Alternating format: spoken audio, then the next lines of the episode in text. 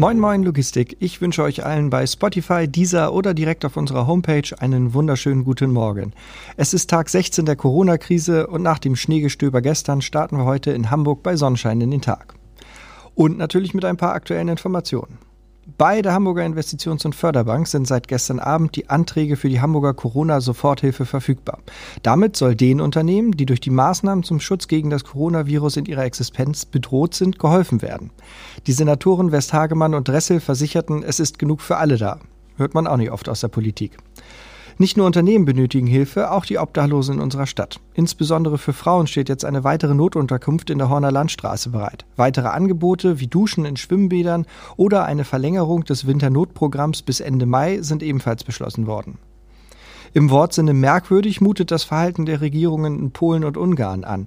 Während das ungarische Parlament seine de facto unbefristete Entmachtung zugunsten einer Autokratie per Dekret mit Einschränkung der Meinungsfreiheit beschlossen hat, änderte die regierende Partei in Polen kurz vor der Wahl das Wahlgesetz. Wie es scheint, rechtswidrig. Die aktuellen Zahlen der Corona-Pandemie machen Mut und sind zugleich erschütternd. Weltweit sind 785.000 Fälle registriert, 37.000 Menschen sind bereits an dem Virus gestorben. Frankreich hatte gestern mit 418 Toten den höchsten Mortalitätswert an einem Tag zu verzeichnen. Hoffnung macht Italien. Dort gab es gestern mit 4.050 Neuinfektionen den geringsten Zuwachs seit zwei Wochen. In Hamburg sind derzeit 2214 Menschen erkrankt, 136 mehr als gestern. Davon werden 154 im Krankenhaus behandelt, 40 davon auf Intensivstationen. In freundlicher Zusammenarbeit mit dem Verein Hamburger Spediteure können wir euch noch umfassender mit Infos aus der Logistik versorgen. Das polnische Infrastrukturministerium hat klargestellt, dass die Befreiung von der obligatorischen Quarantäne nach dem Überschreiten der Staatsgrenze auch für Berufskraftfahrer im internationalen Straßentransport gilt die aus dem Ausland mit einem anderen Verkehrsmittel als dem Fahrzeug, in dem der Straßentransport durchgeführt wird, zurückkehren. In Deutschland sind die befristete Aussetzung des Kabotageverbots sowie der Genehmigungspflichten für den gewerblichen Güterkraftverkehr wieder aufgehoben. Damit wurde die alte Rechtslage wie vor dem 18. März wiederhergestellt. Erfahrung aus unserer Dispo und von unseren Partnern. Innerdeutsche Teilung Komplettladung. Die Auftragslage ist nach wie vor konstant niedrig und in den nächsten Tagen ist auch keine Besserung in Sicht. Das Timocom Frachtbarometer zeigt 16 zu 84 Prozent Laderaumüberhang an. Die Tendenz ist weiter fallend. Informationen von den Hamburger Hafenschuppen haben wir auch. Teilweise sind die Schuppen komplett leer, das heißt schnelle Abfertigungszeiten mit wenig Problemen. Einige hingegen sind massiv überfordert. Dann kommt es dann zu Wartezeiten, da die Abfertigungszentralen teilweise sehr unterbesetzt sind.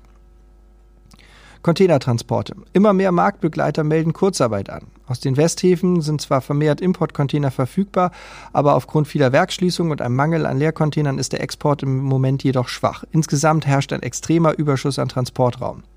Die Slotzeiten in Hamburg sind weiterhin extrem knapp. Das liegt daran, dass die Terminals die verfügbaren Fenster auf ein Minimum heruntergeschraubt haben, damit die Arbeiter vor Ort ausreichend ausgelastet sind. Im Bereich der Express- und internationalen Verkehre gibt es kaum Neuigkeiten. Die Laderaumverfügbarkeit ist auch im internationalen Verkehr hoch. Aufschläge in Krisenregionen der Corona-Epidemie sind immer noch erkennbar. Die Situation in den Grenzen hat sich allerdings deutlich entspannt. Wartezeiten sind seltener geworden. Ein paar Hinweise für Logistiker. Dass unsere Branche besser als ihr Ruf ist, beweisen einige Logistiker zurzeit leider nicht. An vielen Stellen merken wir wieder deutliches Flohmarktgeschacher um Frachtraten. Das ist in der jetzigen Situation aber absolut kontraproduktiv. Nur wer jetzt fährt, fährt auch nach der Krise noch. Also bitte, nutzt die Schwäche der Transportunternehmen und Speditionen nicht aus. Jeder gesparte Euro heute werden zwei Euro Aufschlag nach der Krise bedeuten, denn das Thema Fahrermangel wird dann noch gravierender. Bitte achtet alle auf die Einhaltung der vorgegebenen Maßnahmen. Bleibt weiterhin zu Hause und reduziert die persönlichen Kontakte auf ein absolutes Minimum. Besucht keine Freunde, trefft euch nicht im Park und spielt die Gefahr auch nicht herunter. Denkt ans regelmäßige Händewaschen, nicht ins Gesicht fassen und Abstand zu anderen Menschen einzuhalten. Des, weiterhin, des Weiteren werden dringend weiterhin Blutspenden benötigt. Wer also noch nicht Blutspenden war, informiert sich bitte über die möglichen Stellen und leistet seinen Beitrag. Ich selber werde Ende der Woche spenden gehen, denn dann darf ich wieder. Denkt daran, wir alle tun unser Bestes, um die älteren Menschen und Menschen mit Vorerkrankungen so gut es geht vor einer Ansteckung zu schützen. Da kann jeder seinen Teil zu beitragen. Besonderer Dank geht heute an die Feuerwehr, an die Polizei, den Rettungsdienst und allen anderen, die für die Sicherheit in unserer Gesellschaft sorgen. Deshalb haben wir gestern verschiedenen Krankenhäusern, Feuerwehren und anderen Einrichtungen in Hamburg insgesamt 400 Franzbrötchen geschickt, als Dank und Anerkennung für deren herausfordernde Arbeit während dieser Krise. Denkt bitte auch nach der Krise an diese Menschen.